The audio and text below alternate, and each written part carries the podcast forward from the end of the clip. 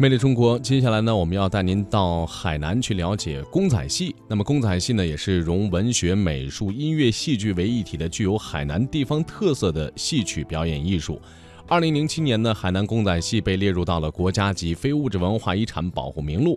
此后呢，为了这一非遗项目火起来呢，海口呢从编撰专著、举办展演、召开研讨会、陈列馆展示等多方面呢，是展开了动态和静态结合的保护工作。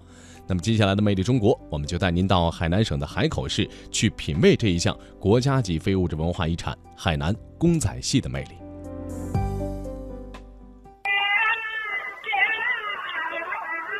红红绿绿的幕布下，古老的夜灯发出微黄的光，一场好戏开始了。烟雨莺声，嬉笑怒骂，台上台下趣味正浓，戏里戏外品味人生，别样滋味。在一个周日的晚上，海口市国家级非物质文化遗产项目海南公仔戏展演在海口市人民公园拉开帷幕。接下来的十天时间里，来自海口各乡镇的二十四支公仔戏队伍，将擎着衣冠楚楚、神情各异的木偶人，在布幔围着的小戏台上，古典古调就词唱着新期待。这次公仔戏展演，就是希望以比赛的形式扩大公仔戏的影响，培养新的观众群。原三江镇文化站站长冯玉芳说：“感到很这个必要，也是给公仔戏一个互相学习、互相沟通、互相促进，对我们公仔戏的传承呢发展，如果也是个机会呢。”海南公仔戏又称木偶戏、傀儡戏或手托木头戏。是具有地方特色的表演艺术品种之一，为群众所喜闻乐见。海南在元代已出现手托木头戏。民国十九年，陈明书《海南岛志》记载，戏剧之在海南，在元代已有手托木头班之演出，来自潮州。经老艺人相传，公仔戏最先传入海口城乡。海口三江镇是公仔戏的重要据点之一，至今已有五百年以上的历史。因它的产生比海南琼剧还要早，所以琼剧艺人称公仔戏艺人为师兄。二零零八年，文化部将公仔戏列入国家非物质文化遗产名录，这给了八十多岁的老艺人林少山莫大的鼓舞。林少山说。零二年，那个中央电视台八台来那那个熊山呃呃照顾我这个那个木偶剧团，嗯，同年那个五月十八号，相传过榜样过。解放初期，公仔戏在海口市美兰区三江镇十分兴盛流行。据了解，当时三江镇有十二个自然村，村村有公仔戏班。从艺人数有两百多人。目前三江镇共有八个公仔戏班，全海口有三十多个。一张台，几块幕布，几十个木偶，十人左右组成一个戏班，加上民间的八音乐曲，就可以唱一台公仔戏。公仔戏里有各种角色，包括文生、武生、文旦、武旦等。在小戏台上演绎着台上台下的千姿百态。由于公仔戏大多是传递祝福、传播笑声的剧目，人们结婚、祝寿、孩子满月或传统的节日，都喜欢请剧团演一两场。特别是正月十五，海口一些乡村都争着请木公仔戏班演开灯戏。公仔戏艺人在当时的社会地位也比较高。冯玉芳说。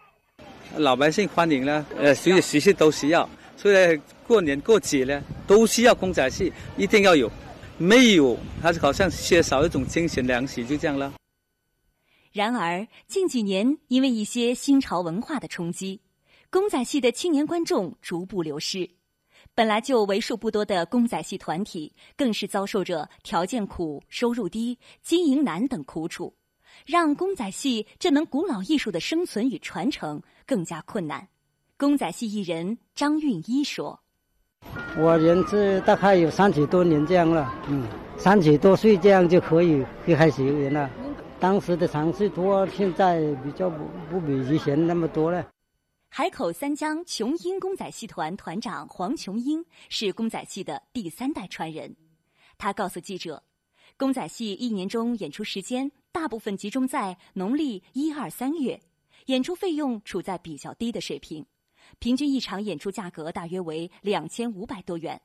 淡季时更惨，几乎没有演出机会，即便有，价格也只有一千五百元左右。平时没表演。演艺人员就会去打散工或种菜种地，赚取一些生活费。谭院公仔戏团班主林师仲说：“有时候我们的赔本发工资给他们这些做戏的这些老艺人，木偶戏现在年轻人都很少很少去学，现在都是他们在赚钱嘛。年轻人都想去外面打工，钱多。你要搞公仔公搞公仔是，没有多少钱，待遇低。”黄琼英说。我的祖父、父亲都是公仔戏团团长，相传了一百多年了。但到了我这一代人，已经无人可接这个家当了。目前戏团里的演奏人员全是七十岁以上的老艺人，演员中最年轻的新人也有三十八岁。随着老艺人去世，公仔戏有失传的危险。如何突破发展的瓶颈，让这门古老的艺术生生不息，得以传承？传承离不开坚守。谭院公仔戏团班主林师仲父亲的木偶剧团办了几十年，自己不但没赚钱，还投进去好几万元，为的就是把老祖宗的东西传下去。受到父辈的影响，林世仲现在接过了父亲的戏班。林世仲说：“我搞到我现在我买一个车，专门拉公仔戏，我很下下决心。”啊，服装啊，设备、音响啊，各方面我都投资，我投资下去。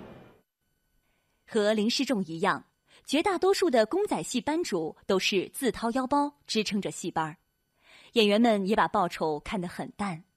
大家平时劳作，为各自生计而忙碌，闲暇时或节庆日则聚在一起排戏、演戏，希望用自己的努力让更多的人认识公仔戏。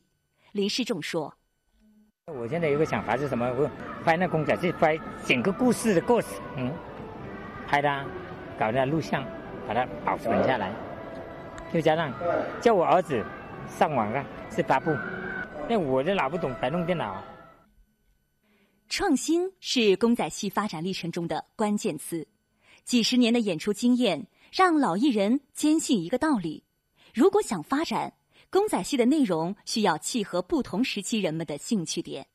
谭院公仔戏团班主林世仲说：“音乐的旋律都是一样的，创新的地方就说，特别是台戏，现在这个文明社会啊，台戏就有点创新，但基本的故事的情节还是都是一样，加上文明的东西啊。再一个呢，好像你去到农村，也要尊重农村的一些风风俗习惯，这个也是最主要的。”几百年唱下来的老段子，老艺人舍不得改，但为了长远发展，改是必经之路。